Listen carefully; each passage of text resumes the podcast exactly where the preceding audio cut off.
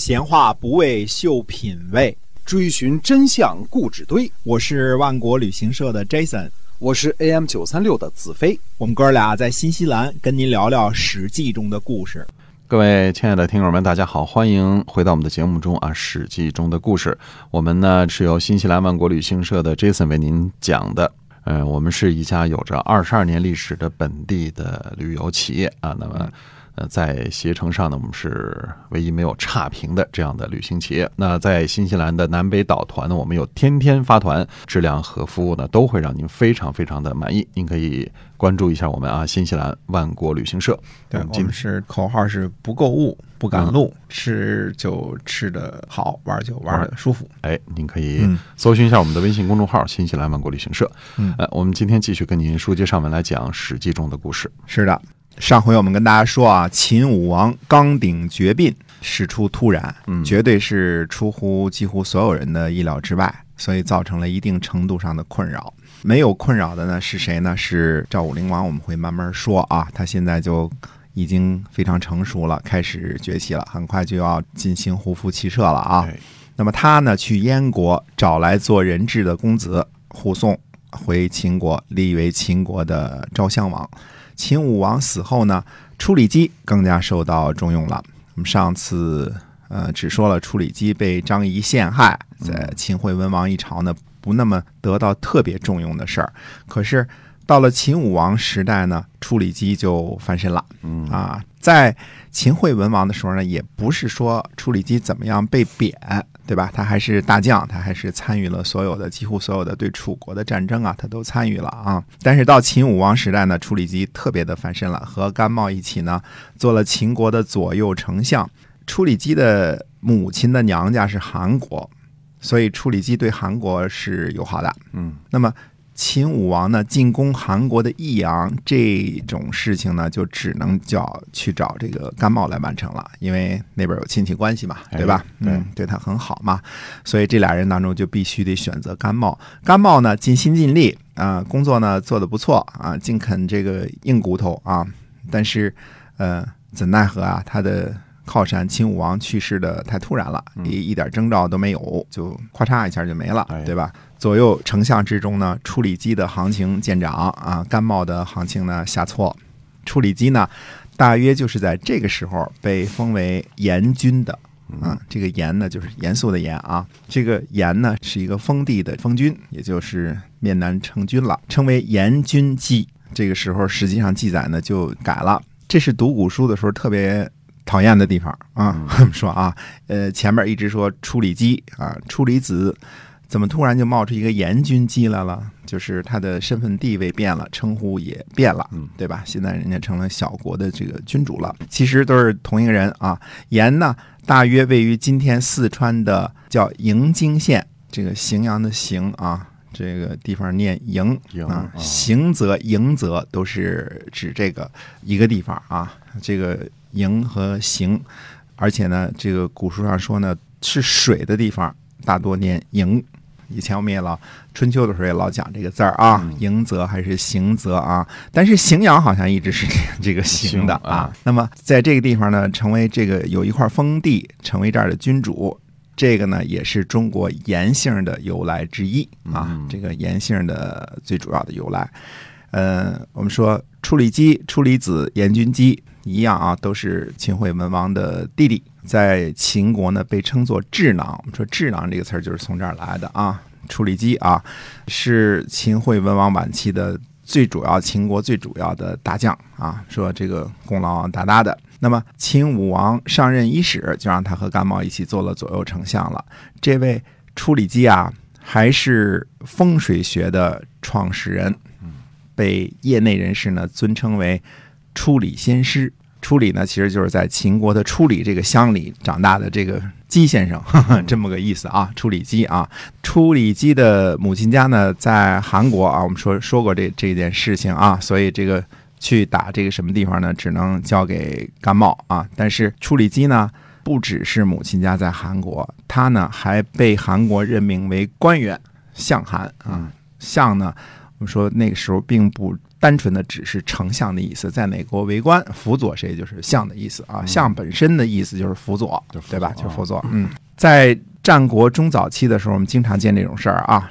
有些人呢，两边做官啊，在两个国家做官，这种情况非常常见，甚至有的时候还在三个国家做官。比如说这个公孙衍先生啊，张仪先生啊，嗯，都是担任着两国甚至三国的官职啊。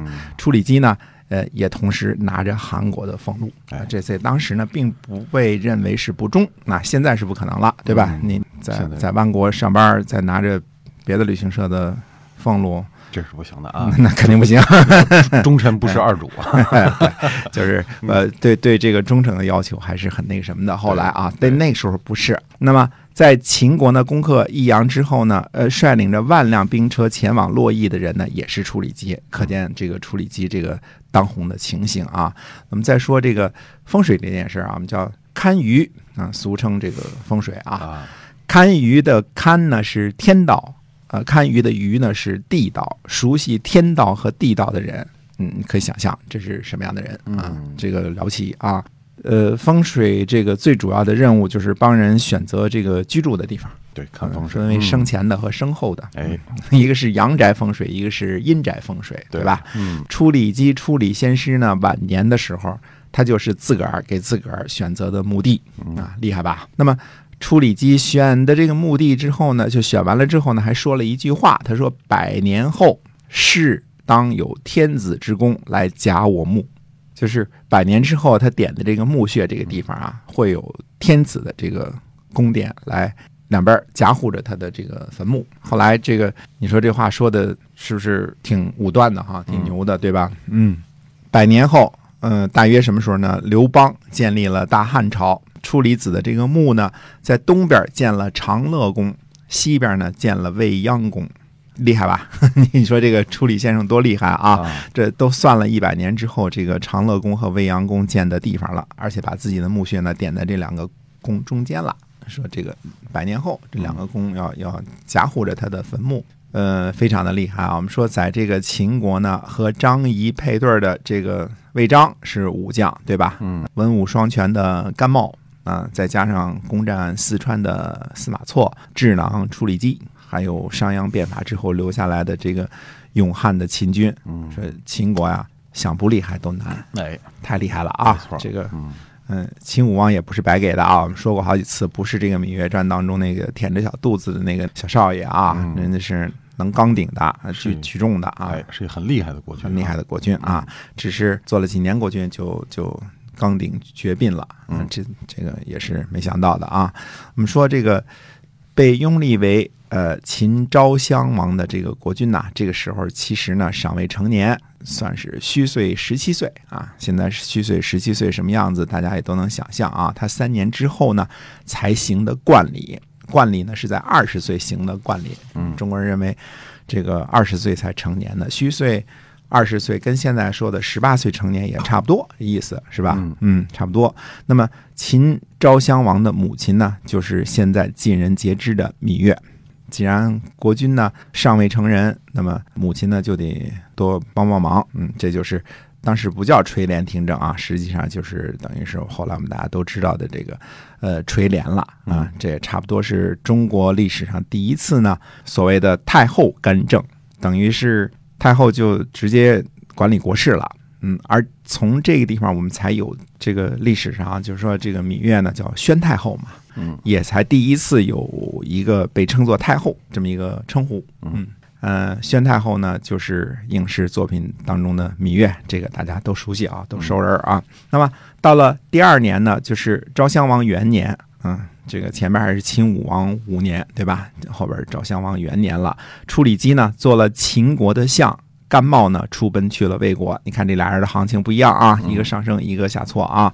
秦武王时期的这个左右丞相就完全不一样了。那甘茂的事儿呢，以后我们还会讲。而且甘茂呢，在秦国还留下一个孙子啊，叫甘罗啊。这个以后我们也再说啊。在这个秦国做人质的公子，我们说被招回来继承了君位，其他公子呢不服不范儿。秦昭襄王的二年，秦国历史上记载了一件什么事儿呢？说大臣署长壮。还有诸侯。这里的诸侯呢，是指的应该是指的是秦国分封的这些子弟们，也算是诸侯嘛，对吧？嗯，还有呢，公子们反叛，结果呢被镇压，那都被杀了。嗯，包括呢秦惠文后在内的诸人呐，皆不得善终，都是横死。嗯，横死就是被被杀了啊！就是说，等于说，好多公子们啊，诸侯们啊，还有叔长壮，还有谁呢？呃，秦惠文后啊，都不得善终。秦武王的这个王后呢，呃，被轰回了魏国。嗯，他是魏国的，没没有没有儿子啊。所以《芈月传》当中的很多这个宫廷内斗啊，嗯，在真的历史上都是有有影儿的。啊，当然我们知道啊，就是这个肯定这些宫斗戏啊什么的，绝大部分细节都是瞎编的啊。对，但是呢，但是它非常的有眼儿。呃，为什么《芈月传》好看呢？它它跟历史上这个，所以这个写《芈月传》的这主啊，这是高人，哎，他绝对是高人。三分真七分假啊！哎，对呀，嗯对呀，哎，你比如说惠文后啊，就是什么呀，在楚国迎娶来的媳妇儿。对吧？嗯所以你看他，他这个大褶儿他不走，他比如说把这个中间编的这些亲戚关系啊什么之类的，他不走大褶儿，他不走大褶儿，嗯哎所以让你觉着呢，他嗯有这么回事儿。像这次宫廷的内斗，那在《芈月传》当中是重头戏，对吧？嗯啊，互相之间斗得非常的厉害啊。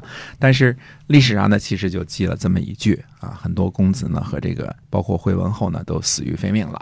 武王的这个后呢被轰回这个魏国去了，嗯，就这么一点儿啊。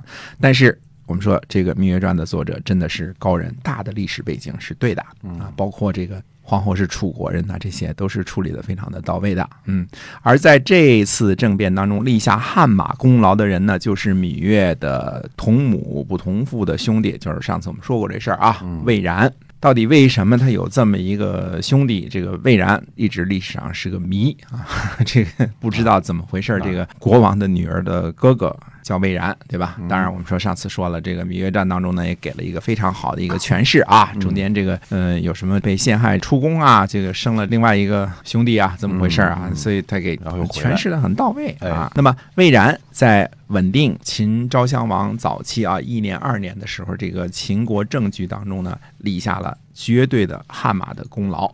从此之后呢，魏然，我们说这个人啊，非常非常的厉害，几乎。呃，我们可以说秦昭襄王呢是这么一个，大约可以说啊，秦昭襄王的前期呢就可以称作魏然时期，呃，秦昭襄王的这个后期呢可以称作范雎时期，这么两个时期几乎就可以这么说啊、哎等于说魏然呢这位芈月。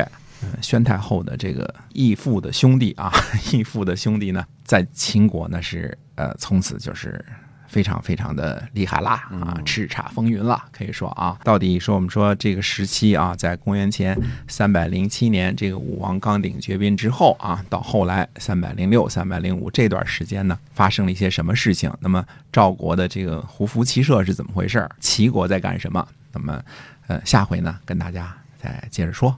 今天我们史记中的故事呢，就讲到这儿了。请您记得新西兰万国旅行社，嗯，我们是新西兰的一个二十二年的本地的企业。我们下期再会。再会。